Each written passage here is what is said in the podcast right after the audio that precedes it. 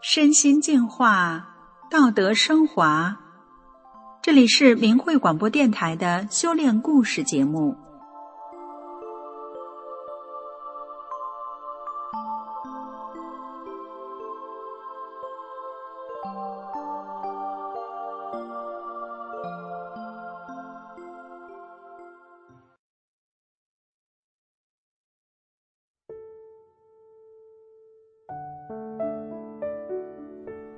一个被饿死的老奶奶又活了过来，她把死后上天看到的景象说给了世人。本来家人只当她说胡话呢，后来她说的呀，都一一应验了。老奶奶到底说了些什么呢？好，让我们来听听这个故事吧。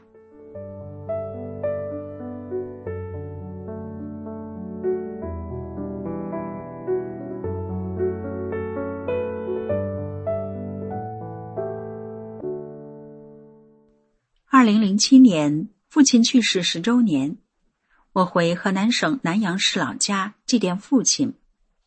近七十岁的堂哥在父亲的墓地给我讲了奶奶的故事。这是个在当地流传近半个世纪的真实的故事。故事呢是这样的：一九六零年左右，那个打右派的年代，奶奶在城里的二儿子被打成了右派。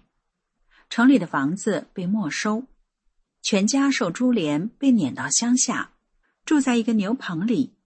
牛棚四面透风。孝顺的二儿子不忍心让八十多岁的老母亲跟着受罪，暂时把老母亲送回老家哥哥那儿。奶奶一生虔诚念佛，可屋漏偏遇连阴雨，不久又赶上了大饥荒。八十多岁的老人哪儿经得起这接二连三的折腾？到一九六零年的春天，奶奶被饿死了。奶奶死了，老亲旧眷都到了，二儿子也回来了，棺材都准备好了，只差安葬了。二儿子悲切的跪在老母亲身边，声声呼唤，人们正哭的伤心。忽然，奶奶“嗯呀”一声，又活过来了。人们这一惊非同小可。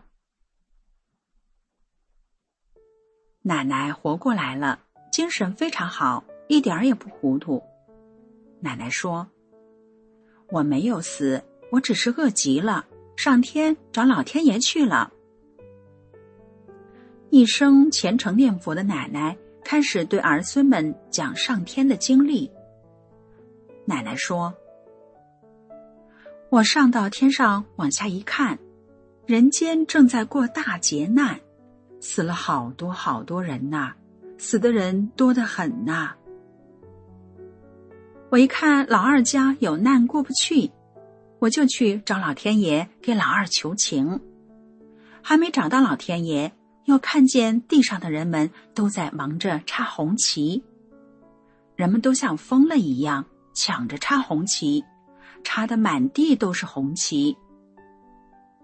插完红旗，人们又拿着尺子量地分地，家家都分了地，家家都有地种，人们都有吃的了，不会再饿死人了。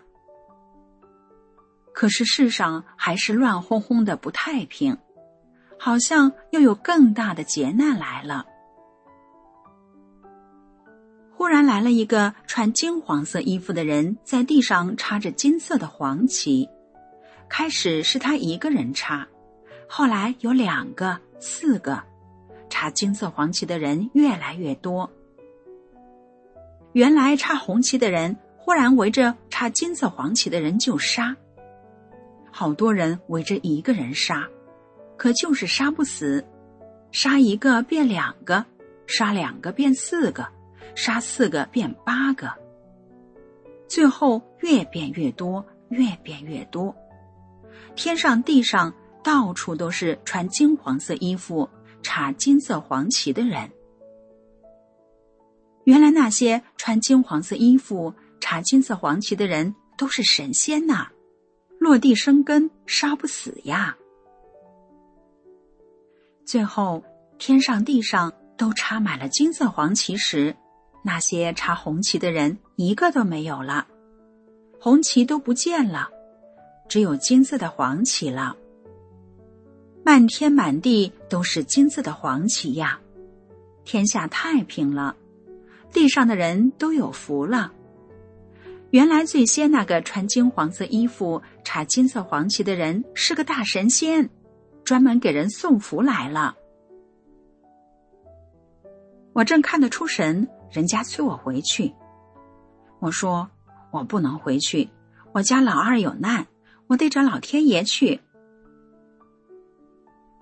老天爷来了，我看到老天爷，赶紧跪那儿给老天爷磕头，给老二求情。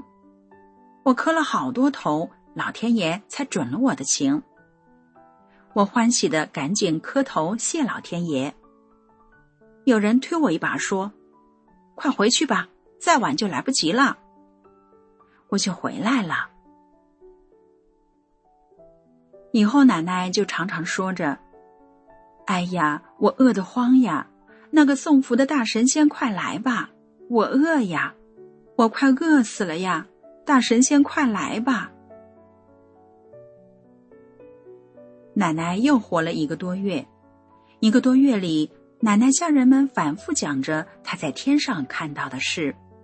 只要有人来看他，他就讲。开始家人也没怎么多想，只说奶奶老糊涂了。只当他说胡话呢。随着故事越传越远，知道的人越来越多，家人开始害怕了。当时正是人们高举三面红旗，“人民公社万岁”喊得震天响的年代。奶奶却说：“家家都分了地，家家都有地种，人们都有吃的了，不会再饿死人了。”这样的反动言论，在当时是要以现行反革命定罪、判刑、坐大牢的。这让家人在饥饿中又多了一份恐惧。一个多月后，奶奶最终还是被饿死了。这次奶奶真的死了，再也没有活过来。二儿子也没能回来给老母亲送终，因为他是右派。共产党是不允许他乱说乱动的。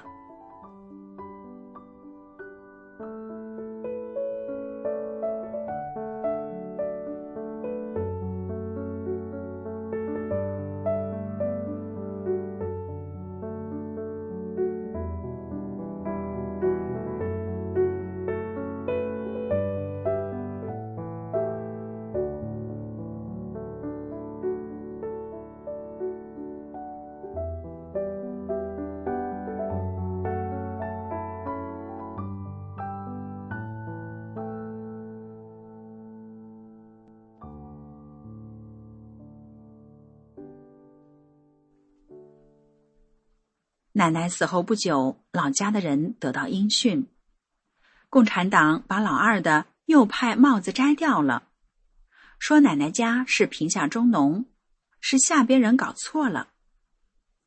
不管怎么说，老二的右派帽子摘掉了，这是件喜事儿。老二和家人心想，是不是老母亲在老天爷那儿求的情应验了？他们在没人的地方给老天爷磕头谢老天爷。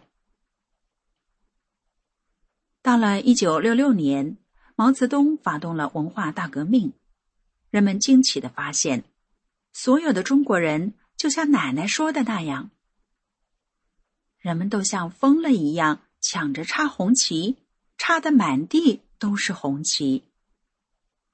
上地干活，红旗插在地头上。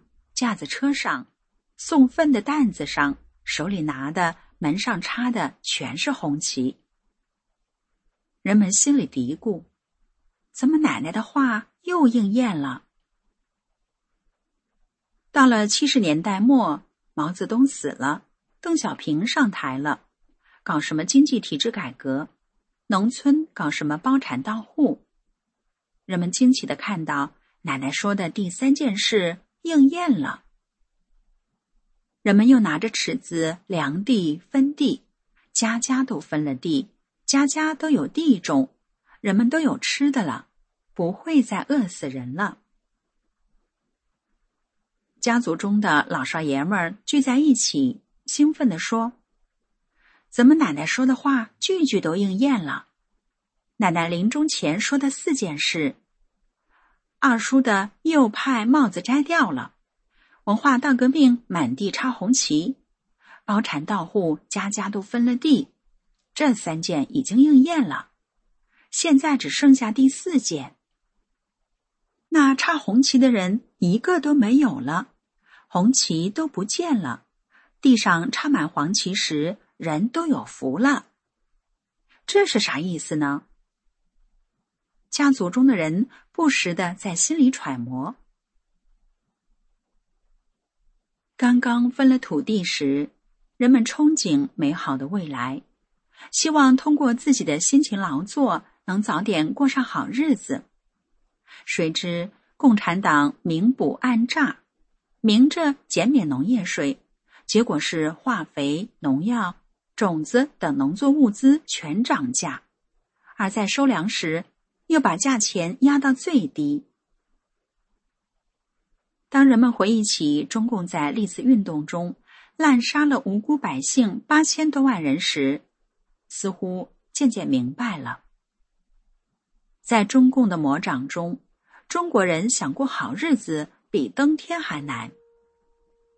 他们又想起了奶奶的话，他们凑在一起悄悄的议论。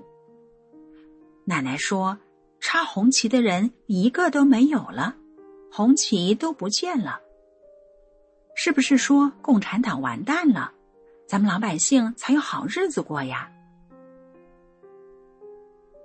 乡亲们越来越急切的期盼奶奶说的：“最先那个穿金黄色衣服、插金色黄旗的人是个大神仙，专门给人送福的大神仙，快快降临。”他们议论了好多好多年，期盼了好多好多年。望眼欲穿的期盼着那个送福的大神仙，期盼着金色黄旗早日插满人间，期盼着人都有福了的那个时刻早日到来。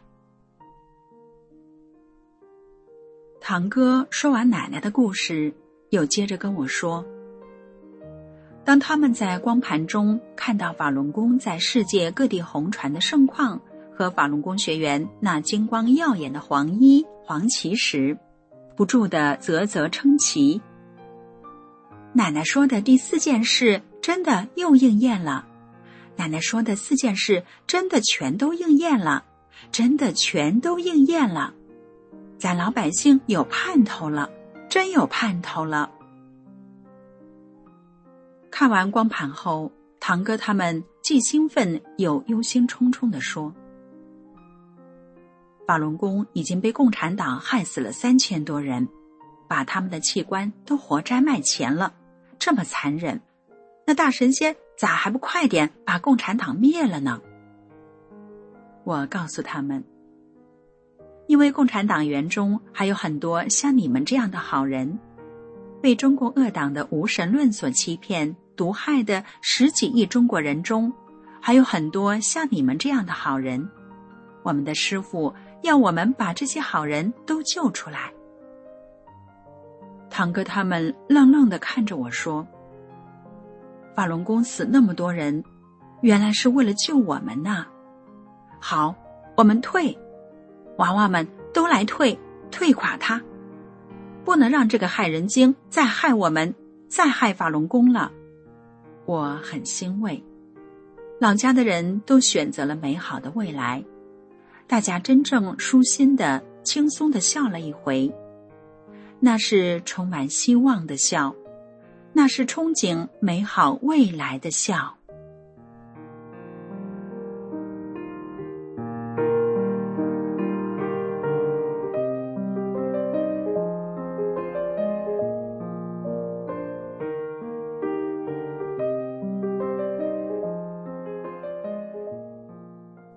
故事就为您说到这儿，感谢您的收听。